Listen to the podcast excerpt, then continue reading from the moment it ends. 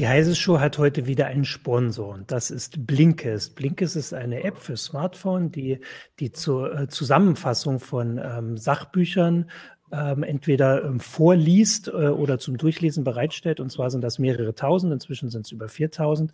Ähm, und genau, da gibt's äh, Ratgeber, zeitlose Klassiker, Bestseller und so weiter. Mehr dazu ähm, erzähle ich am Ende der Sendung. Jetzt kommt erstmal die Heise Show.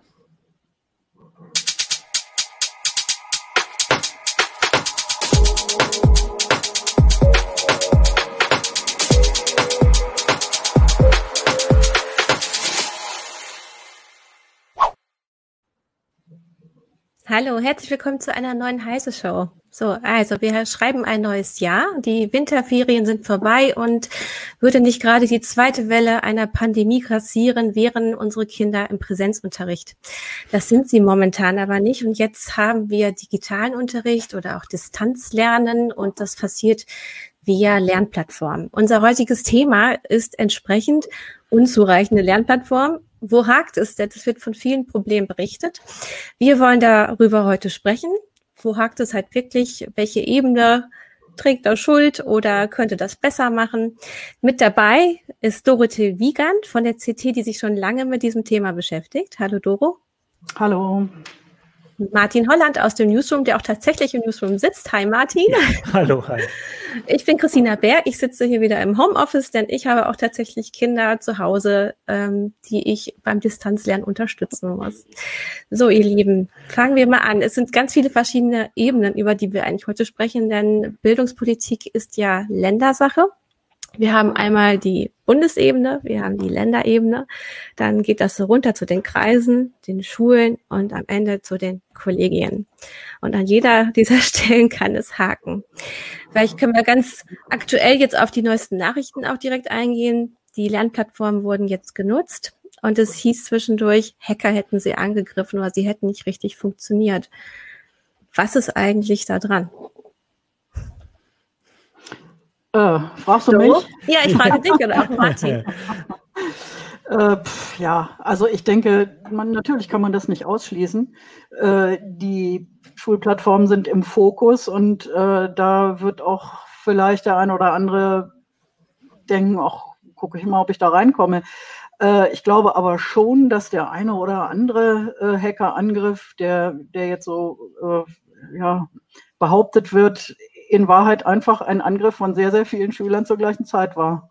Also im Grunde ja. Friendly Fire, also die, ja, die Service-Attacke, genau, genau. weil alle zur gleichen Zeit online gehen sollen, um sich morgen ja. einmal guten Tag zu sagen.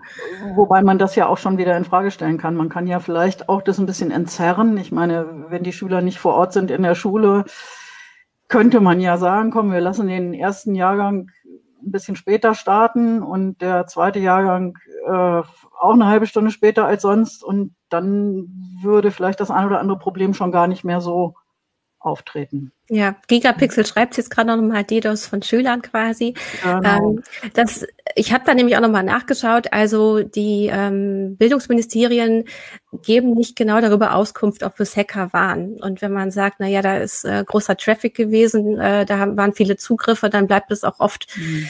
ungeklärt, woher der kam. Und es gibt auch Möglichkeiten, sich gegen solche Attacken, zum Beispiel aus dem Ausland, so orchestrierten Attacken zu wappnen. Also es ist auch eine Frage, wie man das ganze System abgesichert hat. Martin? Genau, ich wollte dazu sagen, dass also erstmal für ähm, die Schüler und die Lehrer ist das Ergebnis erstmal das gleiche. Also ob das jetzt ein Hackerangriff ist oder weil zu viele Stimmt. zugreifen, dass die, mhm. äh, die Systeme einfach nicht gehen. Das ist auch das, was wir so mitbekommen, würde ich jetzt mal sagen. Sagen wir, also jetzt abgesehen von dem, was wir oder du jetzt, Christina, auch privat mitbekommst, ist das so das, was quasi so rausschwappt über Twitter, wenn Leute sagen, hier, das funktioniert alles nicht.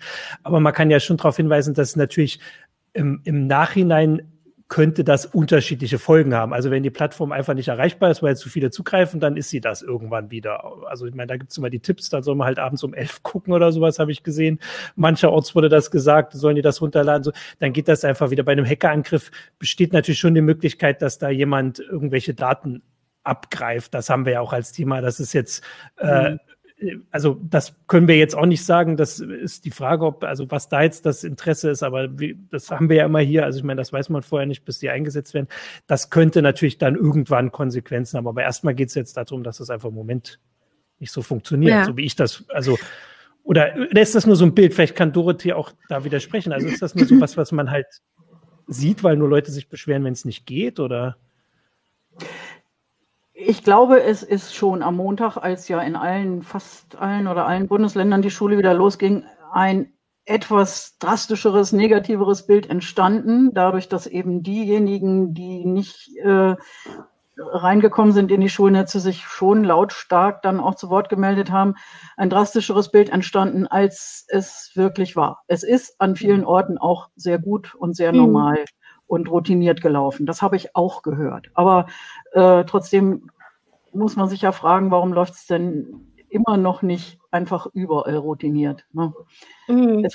Es ist ja nicht so, dass wir nicht neun Monate lang oder die Schulen neun Monate lang hätten üben können. So, ne? Ja, also was auf jeden Fall gemeldet wurde, ist, dass ähm, teilweise Serverkapazitäten aufgebaut wurden. Genau. Und klar ist, dass da einfach auch das ganze System unterdimensioniert war bei einigen dieser Plattformen. Und dadurch, dass wir den Föderalismus haben, sprechen wir auch von vielen verschiedenen Lösungen. Also ähm, in der Ankündigung dieser Sendung habe ich das ja auch geschrieben. Dann gibt es eben MEBIS oder Moodle-basierte Systeme, dann gibt es Lernsachs, iSurf, wie sie alle heißen. Und da hat jedes Land so sein eigenes Ding gemacht. Ja, wobei das MEBIS, soweit ich weiß, im Grunde auch im Kern ein Moodle ist. Mhm, ja, und gerade das Moodle hat ja recht viel Schelte bekommen, weil es eben auch in Baden-Württemberg äh, nicht überall rund gelaufen ist. Da ist mir eigentlich schon wichtig, mal zu sagen, das liegt jetzt nicht an der Software. Das klingt so ein bisschen so wie, ja klar, Open Source und so, das funktioniert eben nicht, wenn es drauf ankommt. So ist es ja nicht. Moodle wird ja durchaus nicht nur für die Schulen verwendet, sondern auch für die Hochschulen nur dass eben die Hochschulen ihre eigenen Rechenzentren haben und äh, auch personell besser ausgestattet sind, was die IT-Fachleute betrifft. Und äh, da hört man ja eigentlich nie was davon, dass irgendeine Hochschule jetzt äh, Moodle-Chaos mhm. hätte oder so. Die Software kann das schon. Es ist, wie ja. du sagst, Christina, äh, in den Fällen, wo es jetzt am Montag nicht gut lief, äh, in allererster Linie die Serverkapazität gewesen, mhm. ich. Das hatte hat. auch äh, jemand im Forum tatsächlich geschrieben. Er hatte auf die Hochschulen verwiesen. Ähm, er hat wohl Erfahrungen mit dem äh, mit einem Campus in Rheinland-Pfalz, wo er, ich hoffe, ich spreche es richtig aus, ähm, sie das System Open OLED benutzen äh, und das hat bisher keine Probleme bereitet. Also ähm, die hosten da aber wohl auch alles selber und ähm, machen zum Beispiel auch, wenn es um Datenschutzfragen geht, offenbar holen sie sich dann dort die Zustimmung der Leute ein und haben, verarbeiten auch alles nur bei sich selbst und haben dann niemand anderen, äh, eine andere Firma mit drin sitzen, die mhm. das alles über ähm, Server leitet, die irgendwo im Ausland sitzen. Also die machen da irgendwie wohl, wenn ich es richtig verstanden habe, ähm, ihre eigene Lösung vor Ort. Wie funktioniert. Ich, äh ich wollte halt sagen, dass also das mit den, dass die Kapazitäten dafür nicht ausreichen, das ist tatsächlich, finde ich, schwer verständlich, weil also man weiß, wie viele Schüler es gibt, ähm, also das ist nun, äh, also und wie viele Schulen und wie viele Lehrer und ähm, also das ist ja alles nicht, das ist nicht wie eine App, die besonders beliebt ist mit einmal und dann down ist. Das kennt man ja auch, dass man da nicht mit rechnen kann. Aber dass so und so viele Schüler jetzt kommen, das war, also vielleicht war nicht absehbar, dass es im Januar passiert, aber jeder hätte gesagt, dass es irgendwann jetzt wieder kommt ja. und darauf sollte mhm. sich vorbereitet werden. Das ja. finde ich schon. Unsere Kollegin Eva Maria Weiß hatte das ganz nett kommentiert oder sehr, sehr ähm, scharfzüngig. Äh, sie hatte nämlich geschrieben, ähm, der Schulstart kommt so wie der Schnee, so wie die, der Schneefall, die Bahn immer wieder jedes Jahr neu überrascht. Hat jetzt auch die äh, Bildungsministerien offenbar überrascht, dass äh, jetzt die Schule wieder anfängt und dann eben auch in dieser Pandemie im Distanzlernen? Ich glaube, dass im Schulbereich, wie ja in vielen Bereichen, das muss man ehrlich sagen, mhm. äh, im, im Sommer und im Herbst einfach blauäugig gedacht wurde, äh, wir haben das so toll hingekriegt im, im, im Frühjahr und, und unser einer kleiner Lockdown, der hat es alles gerichtet und ähm, wir kriegen keinen zweiten Lockdown, jedenfalls nicht für die Schulen. Mhm. Ja, so anders kann ich es mir nicht erklären. Wenn man es gewusst hätte oder fest davon ausgegangen wäre, dass es im Dezember oder im Januar oder im Februar spätestens nochmal so weit ist, dann hätte man sich doch wirklich besser vorbereiten können. Mhm. ich ja. habe da gestern mit meiner Schwester darüber gesprochen, die zufälligerweise Lehrerin ist und ähm, da konnte ich eine ja, so eine Anekdote ein, ein, einfügen in das Gespräch, nämlich äh, Facebook hat sich äh, ganz stark auf den Silvester Tag vorbereitet dieses Jahr. Die haben mhm. ordentlich Serverkapazitäten weitergeschafft, weil ihnen klar war, das ist immer der Traffic äh, stärkste Tag für die ganze Facebook-Gruppe. Und schon im März und April hatten sie die ähm, Höchstwerte der letzten Silvesterjahre erreicht. Und die hatten extra dann jetzt eine Pressemitteilung rausgegeben und gesagt, so, wir haben extra vorgearbeitet, damit sich alle äh, immer dann, wenn gerade der Jahreswechsel war, sich virtuell treffen können. Also man kann sowas voraussehen und dementsprechend die Infrastruktur anpassen. Wobei ich eben auch häufig höre, es ist nicht nur die reine Hardware, sondern es ist eben einfach auch das Personal. Ne? Also mhm. äh, für die Schulen sind absurd wenig IT-Fachleute vorgesehen, die sich darum kümmern, dass das alles auch immer läuft. Ne? Und ich meine, das ist auf Schulebene, das ist das auf das Kollegium. Aber wenn man jetzt an die Lernplattform reingeht, dann ist das doch dann das Land, oder? Ja, mal so, mal so. Also es gibt ja auch Schulen, die haben ihren eigenen Server und betreiben den oder äh, haben einen Server, den sie ähm, mitnutzen können, der aber in der Gemeinde steht oder so. Aber es gibt natürlich auch die Landesangebote, äh, äh, für Schulen, die nicht anderweitig selbst was haben oder, oder vor Ort ein Angebot nutzen. Das, das ist, ist ja vielleicht auch Teil des Problems, dass das so vielfältig ist und dass jede Schule da irgendwie einen anderen Weg ich, ähm, Ich hm. wollte mal fragen, ich weiß gar nicht, ob das allen anderen so klar ist, aber was, also was genau müssen denn diese Softwaren können oder was machen die denn eigentlich? Also ich weiß gar nicht, ob das jedem so klar ist, der also meine Schulzeit liegt weit zurück und die von meinem Sohn noch weit in der Zukunft. Ich habe da gerade mhm. gar keinen Berührungspunkt. Das ist ja mehr als einfach so quasi sowas wie wir hier machen, so ein Stream, wo der, der Lehrer oder die Lehrerin irgendwas vorerzählt, die müssen ja ein bisschen mehr können, oder? Das ist, mhm.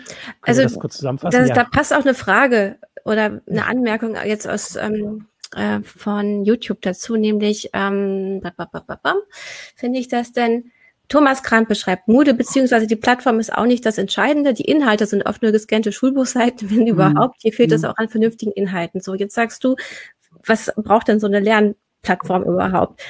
Äh, ich kann dir jetzt von iSurf berichten. iSurf hat eigentlich zum Beispiel so ein Videomodul auch dabei. Da müsstest du eigentlich sowas wie einen virtuellen Klassenraum schaffen können, um eben sowas wie wir gerade machen, ne, äh, mit mhm. der Klasse machen zu können. Dann hast du sowas wie ein E-Mail-Postfach dabei, um ähm, sich austauschen zu können und sowas wie ein Forum. Äh, jetzt, wenn ich mit Lehrerinnen spreche, die ich so kenne, sagen die, na ja, ähm, sie nicht jede Lernplattform kann das. Das ist wieder und, ähm, abhängig vom Bundesland und wie sie das Ganze ausgestalten. Oder es ist halt gerade nicht funktionsfähig. Also man muss zwei Bereiche. Hm. unterscheiden. Das ja. eine ist die Kommunikation, ne? mhm. also auch natürlich mit den Eltern. Je kleiner das Kind ist, desto mehr auch mit den Eltern. Ähm, wo die Lehrer ja, Dinge, allgemeine Dinge mitteilen, Mailverkehr zwischen einzelnen mhm. Eltern, die sagen, mein Kind ist krank oder so. Das ist das eine und das andere sind eben einfach die Inhalte, die Lerninhalte. Mhm. Ne? Einfach äh, ja, der digitale zeitgemäße Ersatz für das, für das Arbeitsblatt. Was äh, das ist eben der große Unterschied, ob man einfach nur eine Datei zugeschickt äh, geschickt bekommt. Also ja. das ist jetzt für mich, in, also mit meinen Kindern, das ist meine anekdotische Evidenz, wir kriegen die Aufgaben ähm, als PDF, äh, müssen das hier ausdrucken und dann wird das abgearbeitet. Nur wir machen das und eine der Lehrerinnen ruft einmal in der Woche an, um mit dem Kind aber eher um so äh, über das normale Befinden zu sprechen und nicht über die mhm. Aufgaben. Das liegt alles in den Händen äh, von uns Eltern. Also das ist dann Homeschooling, würde ich sagen, eben. nicht Distanzlernen, wie es jetzt dann auch gelabelt wird. Und dann gäbe es aber eben auch Möglichkeiten, darüber hinaus zu gehen, dass du zum Beispiel interaktive Lernblätter hast oder sowas wie ein Padlet äh, oder dass du eben ne, so ein Live-Format hast, die Kinder, du lernst etwas direkt ja. im Austausch. Das ja, meinst also, du, ne? Genau, ich meine, dies, dies mit den Arbeitsblättern, ob sie denn jetzt als PDF kommen oder ob man sie möglicherweise sogar am Bildschirm ausfüllen darf, das ist ja alles noch so ein bisschen so beschäftigt. Das ist eigentlich analog auch. Ja, also ne? das ist ja und das ist auch so eins zu eins zwischen dem Lehrer und dem Schüler. Ne? Das ist ja. auch schon besser als nichts, gar keine Frage. Aber wenn man, wenn man das Klassengeschehen abbilden möchte, was normalerweise im, im Schulraum stattfindet, wo die Schüler auch miteinander interagieren und sich gegenseitig Bälle zuspielen und Ideen haben und gemeinsam weiterentwickeln und so, dann, dann braucht man ja ganz andere Werkzeuge. Dann geht es ja darum, dass man ein Dokument gemeinsam bearbeitet oder vielleicht auch über kleine Dokumente mal hinausdenkt und gemeinsam ja einen kleinen Film dreht oder oder sowas. Ne? Und ich glaube, davon ist der Alltag in vielen Schulen noch sehr mhm. weit weg. Also es hat nichts wirklich von Kollaborationstools mhm. und wie mhm. wir sie zum Beispiel nutzen würden in unserem Arbeitsalltag, sondern oft ist es dann eher so eine Dateienschubse.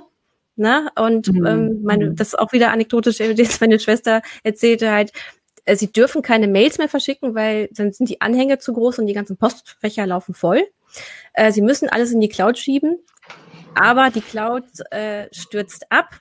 Es gibt für die Kinder leider natürlich Deadlines. Denn das soll ja, das ist, man hat immer noch ein vorherrschende, also die vorherrschenden Leistungskontrollen sind ja da. Äh, das heißt, die Kinder sitzen teilweise morgens vor ihrem Computer und wollen ihre Aufgaben abrufen, die sie bis zu einem bestimmten mhm. Zeitpunkt am Tag wieder abliefern mhm. müssen. Und sie können nicht zugreifen, weil diese Lernplattformen nicht funktionieren. Ähm, und das Einzige, was jetzt in dem Fall von der Schule meiner Schwester funktioniert hat, ist, sie sind auch ähm, Pilotschule für ähm, MS Teams Education und diese kommerzielle Lösung funktioniert oder WhatsApp wird genutzt. Dann wird mhm. fotografiert und so wird es an die Schüler verschickt, damit die nicht auf dem Trockenen sitzen. Und ist das ja. im Sinne des Erfinders, fragt man sich. Da sind wir jetzt gerade bei diesem ganz heißen Thema mit dem Datenschutz und mhm. mit äh, DSGVO und äh, welche Software ist denn mal grundsätzlich ähm, DSGVO-konform einsetzbar oder nicht. Also gerade an MS Teams scheiden sich da ja die Geister. Das ist ja einfach so. Ne? Und ähm, also da ist mir jetzt mal ganz wichtig, ähm, zu sagen, Datenschutz ist kein Luxus, den man sich leistet, wenn die Sonne scheint. Und wenn wir ein bisschen Pandemie haben, dann äh, muss das alles hinten anstehen.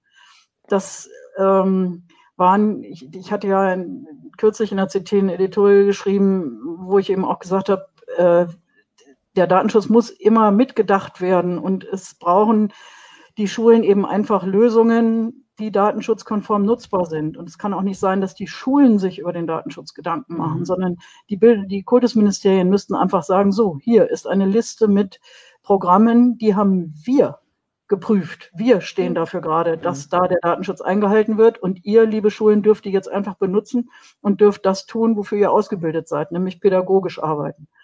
Ne? Ähm, und da waren sehr, sehr viele Reaktionen dann darauf, wo es dann hieß, naja, also mit dem Datenschutz, das darf man jetzt aber auch nicht überbewerten. Jetzt sind doch wohl andere Dinge wichtiger.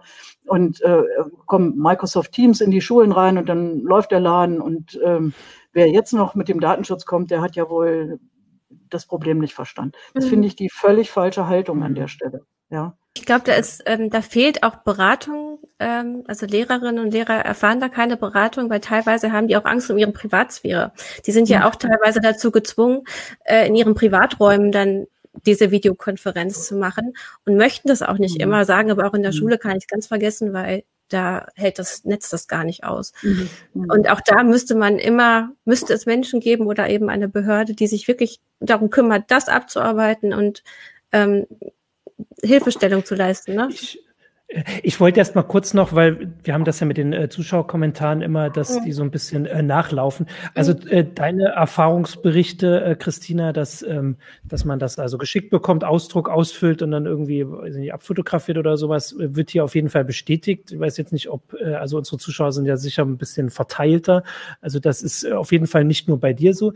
Ähm, ich wollte jetzt zu dem Datenschutz auch sagen, dass also dass Microsoft zum Beispiel so viel Ressourcen, also genug Ressourcen hat, dass das geht, bezahlen sie ja auch. Und das hat ja einen Sinn, dass, mhm. also hat ja einen Grund, dass sie das bezahlen. Microsoft weiß, was das wert wäre oder wert ist, dass es da ist. Also ich meine, die machen das ja auch nicht, weil sie wollen, dass alle schöne Videokonferenzen machen wollen, was im Fall des Staates eigentlich das Ziel sein sollte, sondern die rechnen sich da was aus. Und äh, das heißt, das, das hat einen Wert, dass das funktioniert, dass man die Leute da hat. Und der wird bei Microsoft gesehen und bei anderen offensichtlich nicht. Also ich meine, das allein ist schon ein Argument. Und du hast ja vorhin gesagt, dass, dass es gar nicht an der Software liegt. Wenn es nur an der Hardware liegt, dann, also ich meine, das sollte nun eigentlich mit den verschiedenen Gesetzen und den Beschlüssen kein Problem sein, dass man das einfach anschafft. Also mhm. ich meine, wir sind hier in der glücklichen Lage, dass das Geld da ist, sein sollte. Ja, Julian Böhnke hat jetzt gerade ähm, angemerkt, ähm, dass die Server von äh, Microsoft dezidiert in Deutschland sind. Äh, und es gäbe in der EU nichts, was da wirklich drankommt. Man muss aber immer noch dazu sagen, ähm, das Privacy Shield ähm, gilt nicht mehr. Also äh, man, hm. ähm, Geheimdienste aus den USA dürften auch sogar auf unsere Server hier in Deutschland zugreifen, weil Microsoft immer noch ein amerikanisches Unternehmen ist. Äh, wenn ich das richtig wiedergebe, Martin, du. Also ich glaube, sie dürfen nicht zugreifen, aber sie könnten verlangen, dass es äh, ange also, ausgehändigt wird, ne? Das ist natürlich, mhm. ich, also das ist auch immer so ein bisschen ähm, theoretisch, also ich meine, da gab es einen praktischen Fall, wo das beschlossen wurde, aber ich meine, darum geht's ja nicht. Also Dorothee hat es ja gesagt, also die wurden geprüft und es wurde gesagt, das ist nicht datenschutzkonform. Da müssen wir jetzt gar nicht als die Leute, die das jetzt hier so bewerten, sagen, dass das hat in dem Fall, also lag das an dem Detail oder nicht, sondern die haben das also das haben die Leute, die Experten sind, äh, ähm, geurteilt und dann ist so das so. eindeutig ist die Lage, wenn ich es richtig sehe, nicht. Also ah, es hat ja im Sommer okay. ein, äh, ein, eine Tagung, Besprechung, mhm. Meeting, was ich auch nicht, der äh, Landesdatenschutzbeauftragten gegeben. Da ist es acht zu neun ausgegangen für und gegen äh, Datenschutzkonformität von, von, von Microsoft 365. Also ähm, das ist wohl eine sehr schwer zu bewertende äh, Gesamtsituation. Es ist ja auch, also wenn man über Teams redet, muss man immer sagen, es ist ein ganz kleiner Teil von einem riesengroßen Softwareprodukt namens Microsoft 365, von dem es äh, 20 verschiedene Spielarten gibt. Das ist sowieso ein bewegliches Ziel, weil sich das ja auch ständig ändert, das ganze mhm. Paket. Ne? Ähm, ich finde aber über den Datenschutz hinaus auch die Frage berechtigt, was vermittelt man den Schülern für ein Bild? Also mit Office, mit den Office-Anwendungen wie Word, Excel, PowerPoint hat Microsoft ja in Verwaltungen und auch in vielen Firmen sowas wie ein Quasi-Monopol. Also wenn man sagt Textverarbeitung, dann denken ja sehr viele Menschen sofort Word, als wenn es nichts anderes mhm. gäbe. Und das auch flächendeckend den Schülern so zu vermitteln, finde ich auch ähm, schwierig. Also ähm, mhm.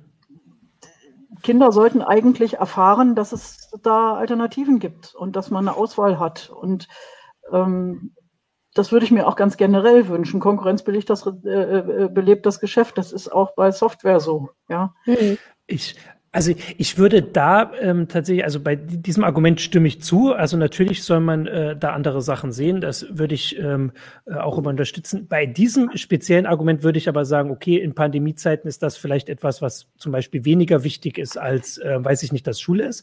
Aber ja. diesen Datenschutz, das, was du vorhin gesagt hast, dass der Datenschutz wichtig ist. Und wir haben immer dieses Wort und man hat da nicht so viel mit im Verbund, aber wir versuchen ja sonst auch unsere Kinder zu schützen vor verschiedenen Sachen. Mhm. Und der Datenschutz ist ja zum Beispiel wichtig, weil wenn Daten einmal irgendwo weg sind, dann sind sie weg und wir wissen nicht, was das für Sachen mhm. sind. Und ja, das finde ich tatsächlich in dem Fall wichtiger. Ja? Dieses Argument gilt in meinen Augen auch sehr ähnlich, äh, wenn ich jetzt äh, ganz generell den Schulalltag mir angucke, wenn man sich für Teams jetzt entscheidet, wenn man sagt, jetzt mhm. haben wir mhm. Pandemie, jetzt muss es schnell gehen, Teams funktioniert, komm her damit, dann macht man, dann schult man ja auch die Lehrer, dass sie damit umgehen, dann gewöhnt man alle Beteiligten daran, dann hat jeder da seinen Account eingerichtet, dann haben die Eltern schriftlich zugestimmt, dass das so gemacht wird. Da wird niemand im nächsten Herbst kommen und sagen, so, Freunde, jetzt ist die Pandemie vorbei, jetzt gucken wir nochmal richtig und jetzt entscheiden wir uns neu für Open Office. Ja? Da das fehlen dann die, ähm, ja, also genau. Wir die haben ja auch meisten, noch andere Sorgen da an den Schulen. Genau,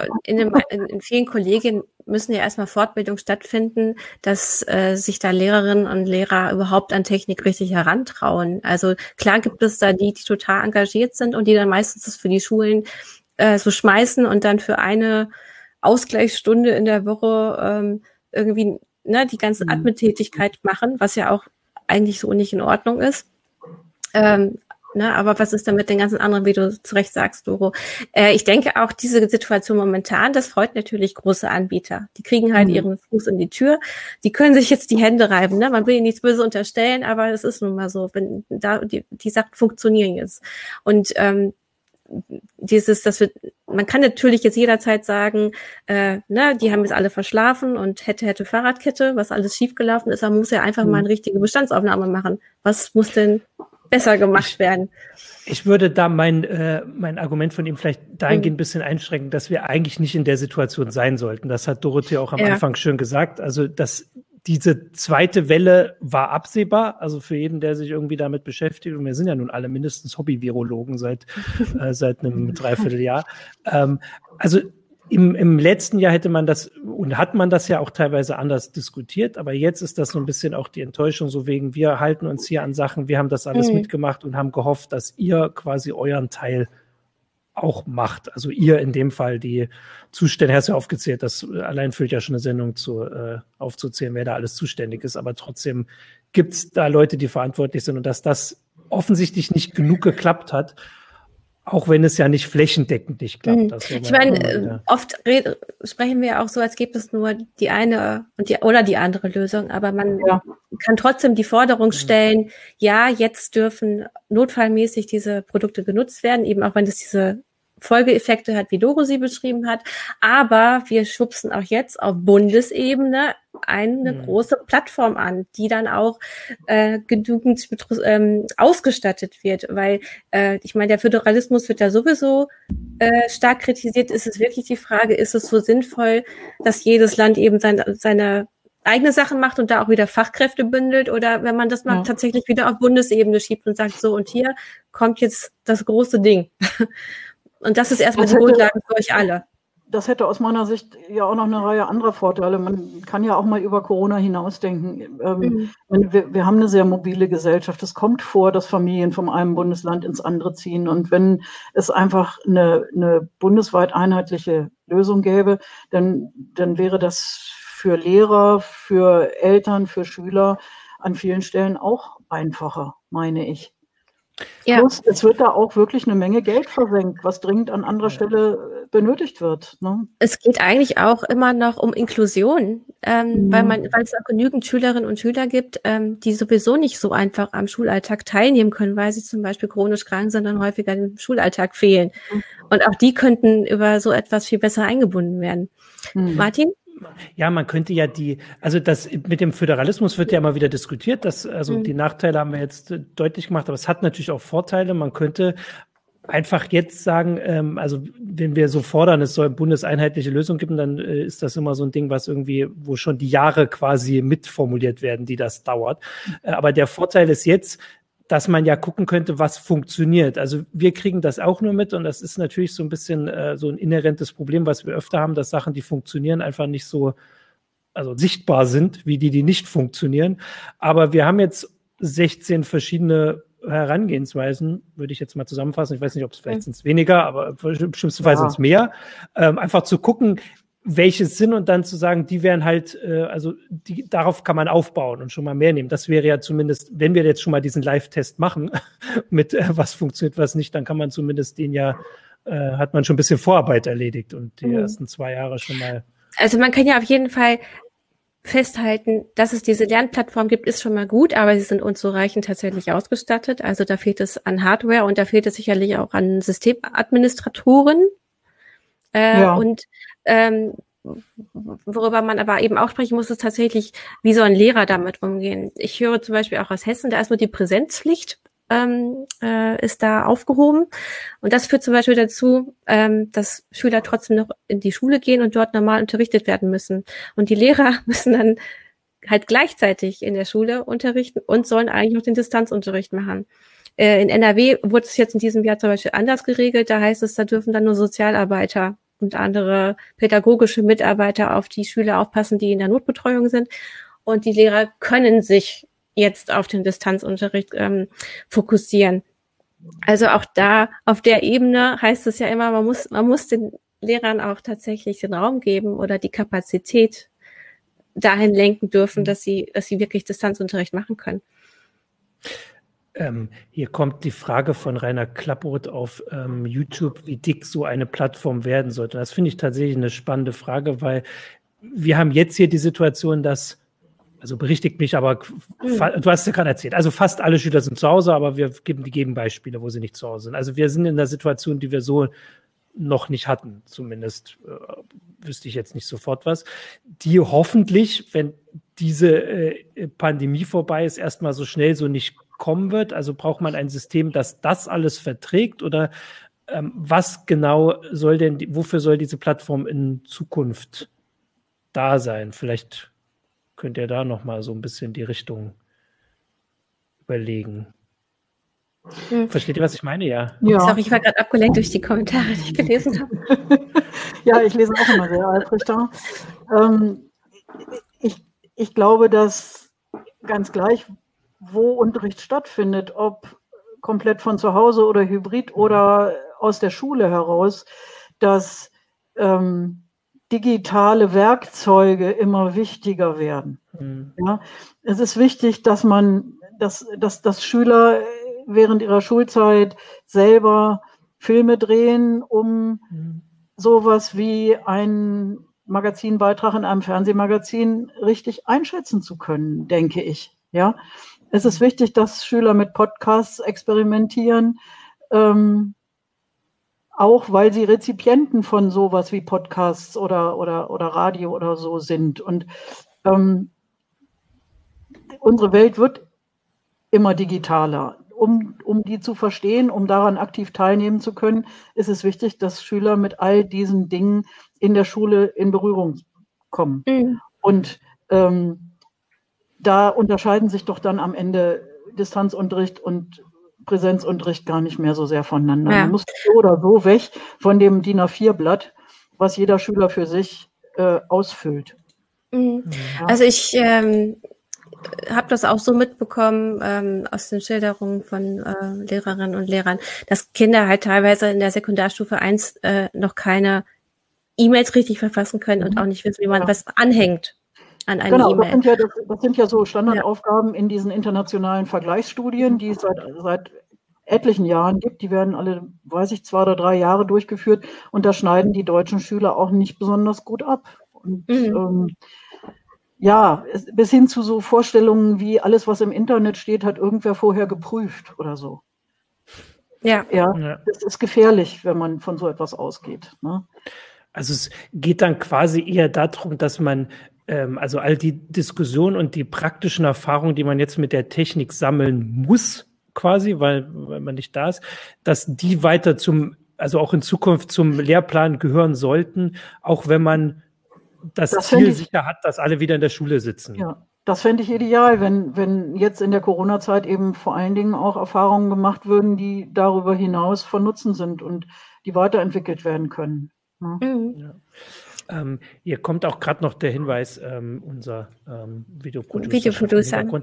Ähm, ob wir Hinweise haben oder auch Empfehlungen an Lehrer. Also wir haben jetzt natürlich wieder die, die, die Schwierigkeiten und an Lehrerinnen äh, die Schwierigkeiten wieder aufgezählt, die da sind. Also natürlich, äh, das mit dem Datenschutz sagen wir und sagen wir, stellen wir uns jetzt vor, man ist jetzt äh, äh, Lehrer, der ähm, eben deswegen nicht Teams benutzen soll, aber von seiner Schule wenig Unterstützung bekommt oder also zumindest zu wenig.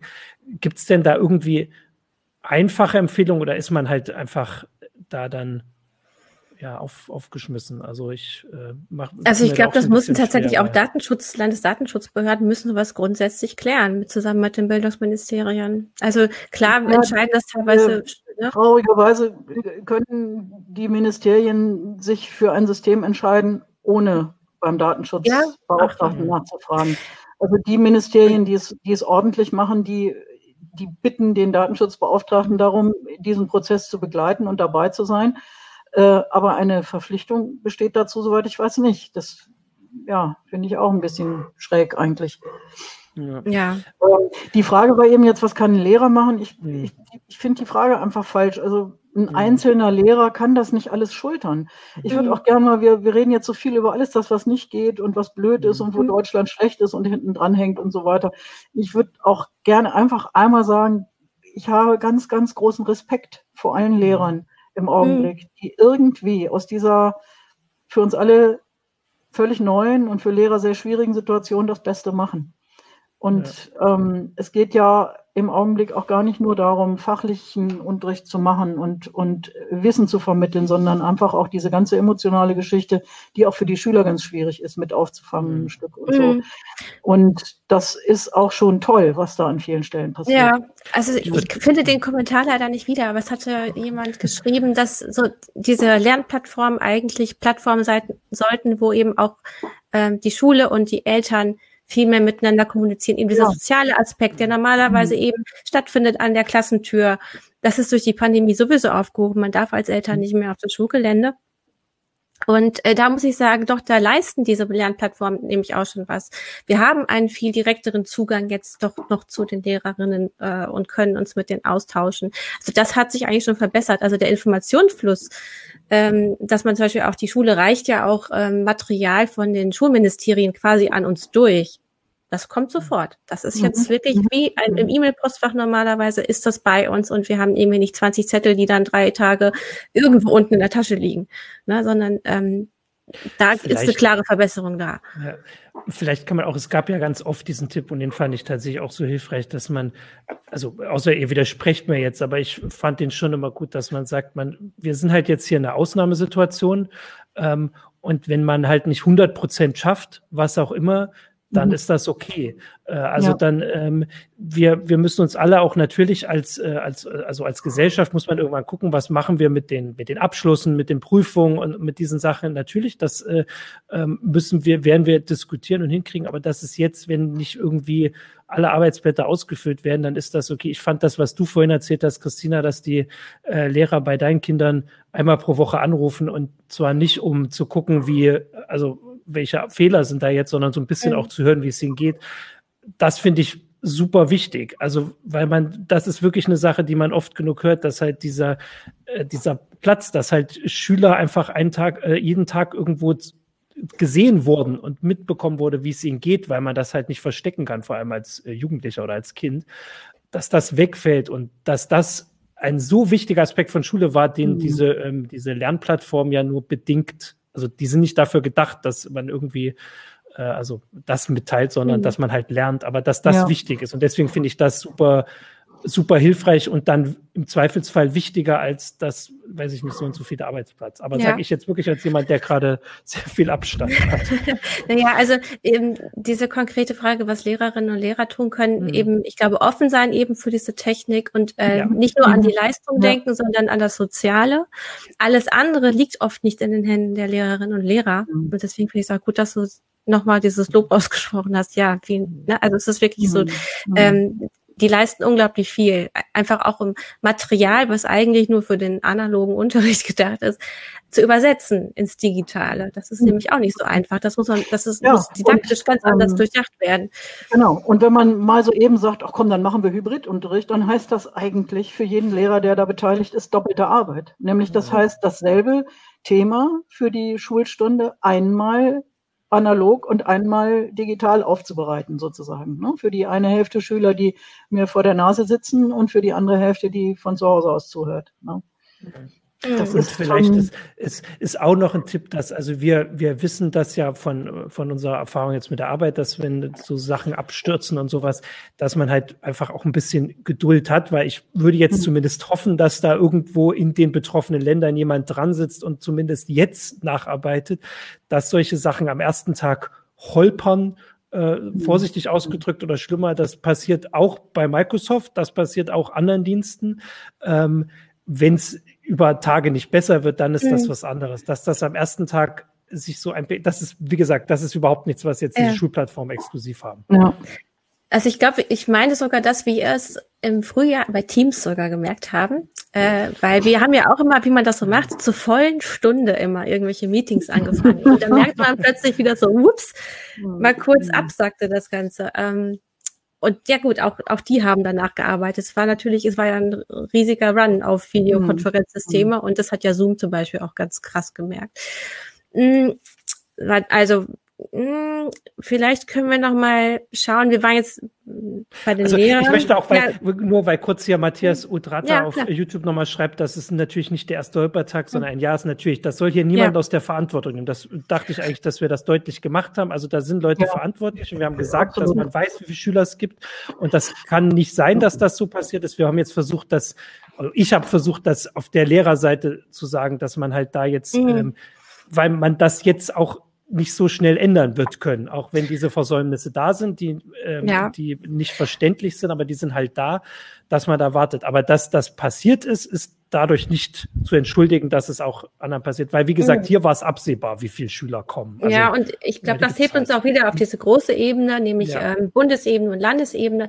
Es ist nicht nur dieses eine Jahr, wir wissen jetzt mittlerweile alle, dass da seit fast den 90er Jahren geschlafen wird. Absolut, absolut, ähm, genau so ist es, richtig. Und ähm, einige haben das hier äh, auch so kommentiert, wenn wir uns viele andere Corona-Hilfen leisten können, mhm. dann sollten wir auch da jetzt wirklich etwas machen. Und ich verstehe es jetzt so, tatsächlich als Elternteil auch nicht, ähm, warum nicht endlich, wenn man die ganze Zeit nur äh, ganze, ganze Zeit sagt, Präsenzpflicht ist so wichtig, warum sind die Luftfilter halt tatsächlich immer noch nicht in den Schulen? Ähm, ja. Damit hätte man das natürlich auch anders lösen können. Aber auf, in beide Lösungen wurde nicht ausreichend investiert. Und zumindest, ja. ja. Ja, wobei mit dem Investieren, ich meine, also man muss ja mal sagen, wir haben ja diesen Digitalpakt. Mhm. Ja, da ist ja, da kommt ja schon vom Bund jetzt in erster Linie das klare Bekenntnis zum Ausdruck, ja, wir sehen da diesen Mangel und wir wollen da was tun. Und das stockt ja auch. Und da ist für mich äh, sehr problematisch diese, diese Dreierbeziehung zwischen Kultusministerien, die so ein bisschen die Marschrichtung vorgeben, Schulen, bei denen nichts ankommt, und Kommunen, die eben die Schulträger sind. Und jeder schiebt da immer so dem anderen irgendwie den schwarzen Peter hin. Ja, dass, also dass dieses, dass dieses Geld vom Digitalpakt nicht richtig fließt, das ist ja irgendwie auch traurig, aber im Grunde auch erklärlich. Ja, es ist dann, wenn man eine ganze Schule ausstatten will, dann sind es große Aufträge, dann müssen die europaweit ausgeschrieben werden. Das ist im Grunde auch eine schöne Regel, dass man eben sagt, ja, da soll keine Vetternwirtschaft, da soll nicht der Schuldirektor dem Schwibschwager den Auftrag zuschustern, der das überteuerte PC-Geschäft hat oder so. Alles schön gedacht. Aber wer soll denn das leisten? Das, das, mhm. das verzögert und verschleppt diese ganze Sache eben immer wieder. Dann müssen erst Förderrichtlinien geschrieben werden, auch wieder in 16 Bundesländern 16 Förderrichtlinien.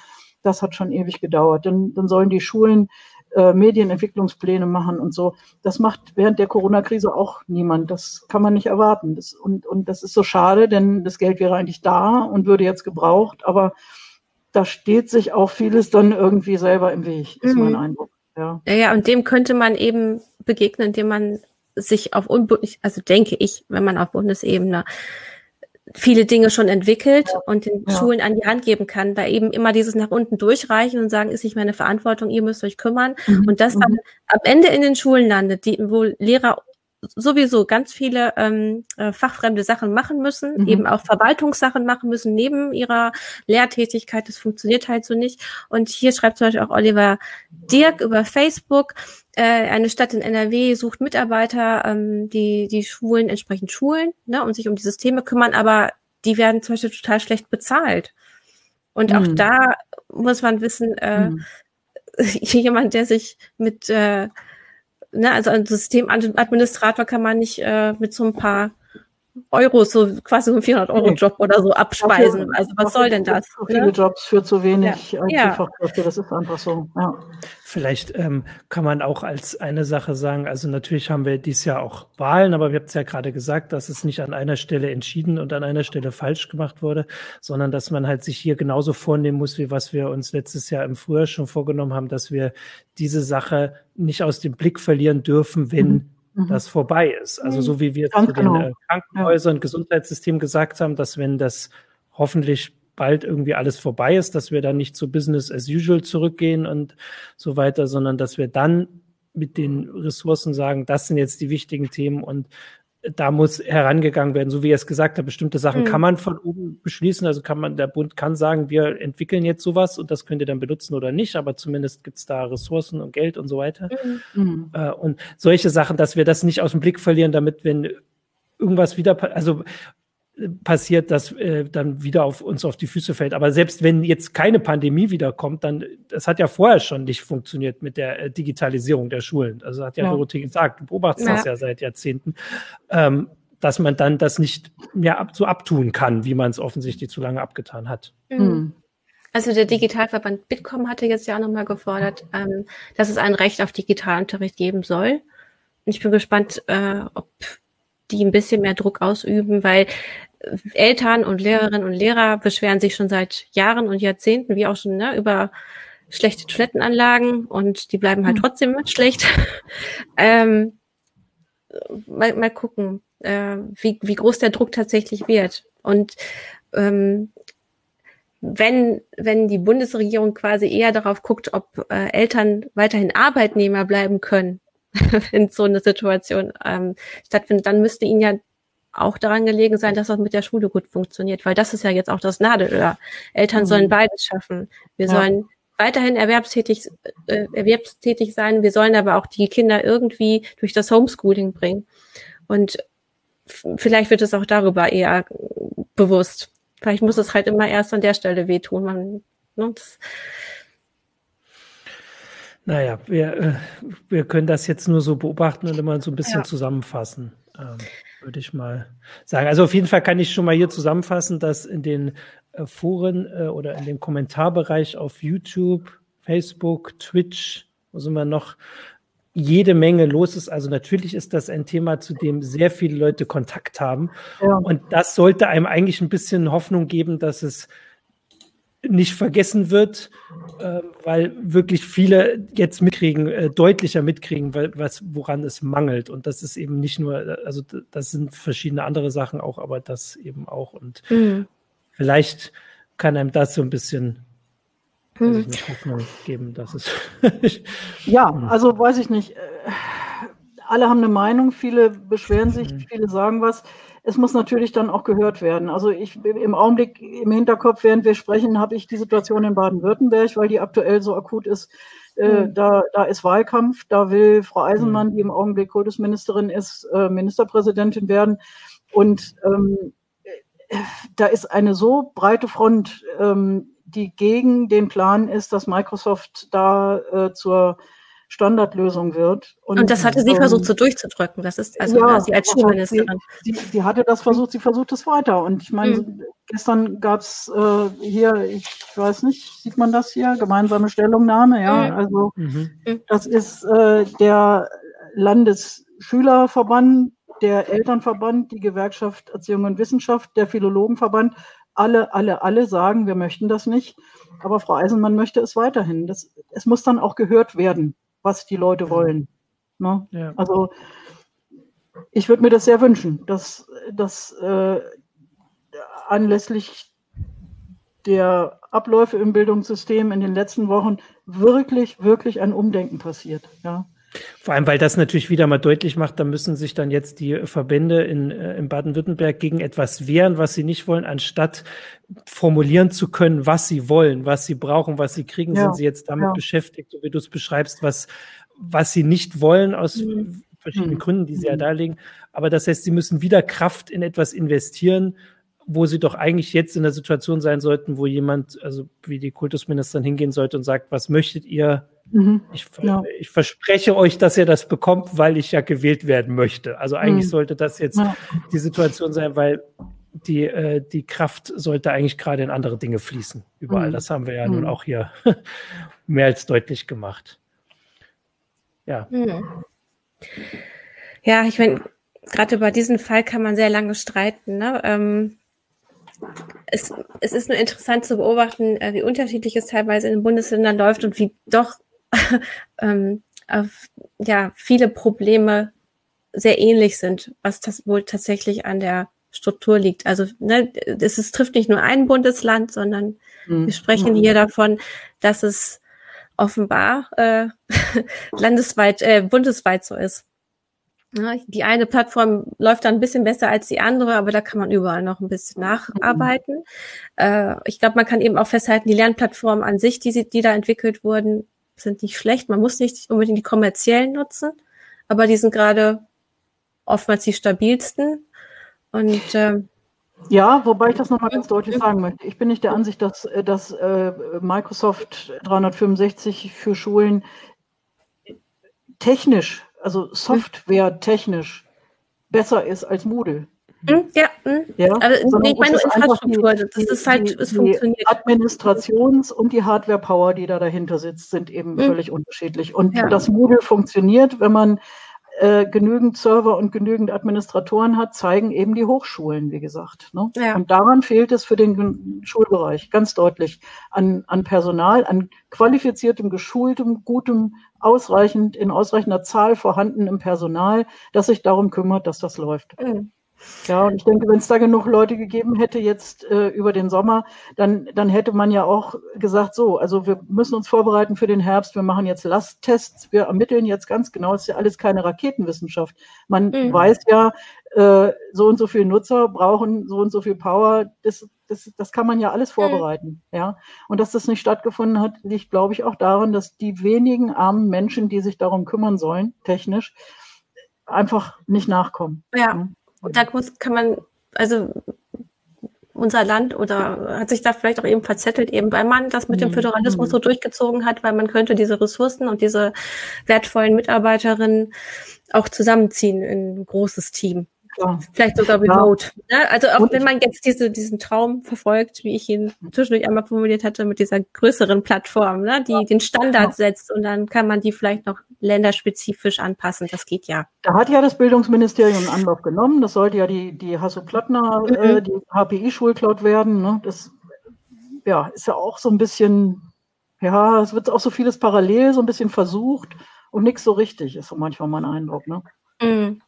Ich ja. wollte nur, gerade weil du es jetzt nochmal gesagt hast, ähm, Michael hat es hier auch nochmal bei uns äh, in unserem Chat geschrieben.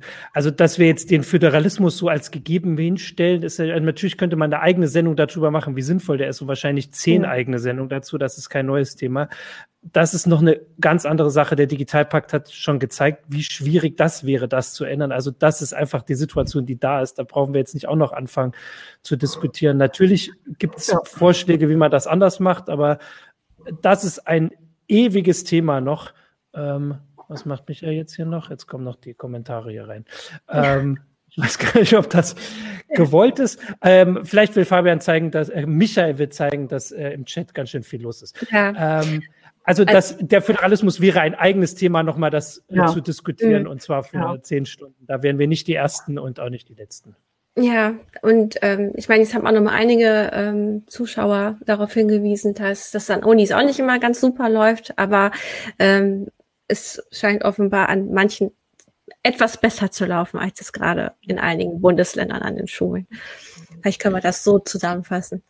Und wir werden das auf jeden Fall im Blick behalten. Ich hatte mir vorhin auch überlegt, also wir haben ja offensichtlich hier viele äh, Zuschauer und Zuschauerinnen, die das Thema wirklich betrifft. Mhm. Also damit wir das nicht aus dem Blick verlieren, können wir ja auch auf jeden Fall schon mal darum bitten, dass wenn alles vorbei ist oder wie auch immer und das alles nicht funktioniert, wir freuen uns natürlich immer über Tipps. Also wir äh, mhm. berichten darüber und ähm, wir sind Teil des äh, nicht vergessen wollens. Äh, und, wir können, äh, ich meine, man kann doch jetzt darauf hoffen, dass dann tatsächlich für die Bundestagswahl, die dieses Jahr ansteht, in den ähm, Wahlkampf, ähm, wie nennt man denn diese größeren, äh, nicht Werbungen, sondern ähm, Wahlthemen, was meinst du? Aber ja, Wahlthemen oder nein, die verfassen ja teilweise ganze Bücher, also von der SPD Ach, und CDU. Wahlprogramm. Wahlprogramm, Entschuldigung. Das Wahlprogramm. Äh, genau. Dass in den Wahlprogrammen wirklich dezidierte Konzepte für digitales Lernen drinstehen. Und dass das im Jahr 2021 jede Partei, die ernst genommen werden möchte, drin hat. So wie vielleicht eben auch, äh, was hier auch ein äh, Zuschauer auch gefordert hat, ein Grundrecht auf einen Internetanschluss, also dass diese unsere Infrastruktur endlich mal äh, richtig ausgebaut wird oder auch ähm, wie äh, der Bitkom verlangt hat, äh, sogar ein Recht auf Digitalunterricht für Schülerinnen und Schüler, die das benötigen. Und zwar nicht nur bei der Bundestagswahl, sondern dieses Jahr haben wir auch mehrere Landtagswahlen, wo mhm. es tatsächlich auch, solange sich das nicht ändert, auch entschieden wird also noch viel mehr entschieden wird. Also das können wir uns ja auch alle vornehmen, die wir denn genau. wählen zur Wahlurne gerufen werden. Genau, wir können, wir können uns das auf jeden Fall weiter angucken. Ja. Äh, wie wahrscheinlich jetzt auch alle Zuschauerinnen und Zuschauer gemerkt haben, ist es halt einfach ein sehr komplexes Problem. Äh, ich habe das ja am Anfang versucht, einmal so runter zu deklinieren, äh, wo, über welche Ebenen man spricht. Bundesebene, Länderebene, Kreise, Schulen, Kollegien und dann noch der einzelne Lehrer, der was machen muss. Ähm, wie gesagt, vielen Dank nochmal an alle Lehrerinnen und Lehrer, die sich in dieser Situation und mit der Ausstattung, die sie haben, teilweise haben sie nicht mehr einen eigenen Dienstrechner, sich trotzdem sehr viel Mühe geben, äh, unsere Kinder weiterhin äh, zu unterrichten und auch auf ihr seelisches Wohl zu achten. Vielen mhm. Dank dafür. Und wir hoffen jetzt, dass dann auf der administrativen Ebene, nämlich äh, der politischen Ebene, dort auch ähm, gehandelt wird. Also, dass sie lernen aus den Ausfällen dieser Woche. Ich glaube, no. so können wir rausgehen, oder? Ja, schönes Schlusswort. Martin, ja, Martin sag jetzt noch genau. was zu unserem Sponsor Blinkist. Genau, Kamera auf mich. Äh, die heiße Show heute wurde gesponsert und wird immer noch gesponsert von Blinkist. Blinkist ist eine App, die ähm, Zusammenfassung von äh, inzwischen sind es 4000 Sachbüchern ähm, auf zum Anhören oder zum Durchlesen bietet. Ähm, das bietet sich sicher vor allem aktuell gerade an, wo es die ganzen Listen der besten Bücher 2020 und so gab, wenn man das nochmal nachholen möchte oder wenn man jetzt in diesem ich weiß gar nicht, der wievielte Lockdown das jetzt ist, äh, wieder mehr Zeit zum Lesen ist, ähm, dann kann man da schön die Zusammenfassung, kann man eine ganze Menge nachholen. Ähm, und da gibt es verschiedene Kategorien. Es gibt Sachbücher, äh, Tipps für Produktivität, Psychologie, Wissenschaft, persönliche Entwicklung, Lifehacks und so weiter. Das gibt es auf Deutsch oder auf Englisch. Und für äh, unsere Zuhörer, Zuschauer, Zuhörerinnen, Zuschauerinnen gibt es unter blinkist.de slash heise show die Möglichkeit, 25% Rabatt auf das Jahresabo Blinkist Premium zu bekommen, äh, das man aber sieben Tage kostenlos testen kann. Und äh, das, die, die App heißt Blinkist, B-L-I-N-K-I-S-T. Und damit haben wir auch den Sponsor. Und ich sage Tschüss oder wir können alle noch winken, genau, und sagen Tschüss bis zur nächsten Woche. Tschüss. Tschüss.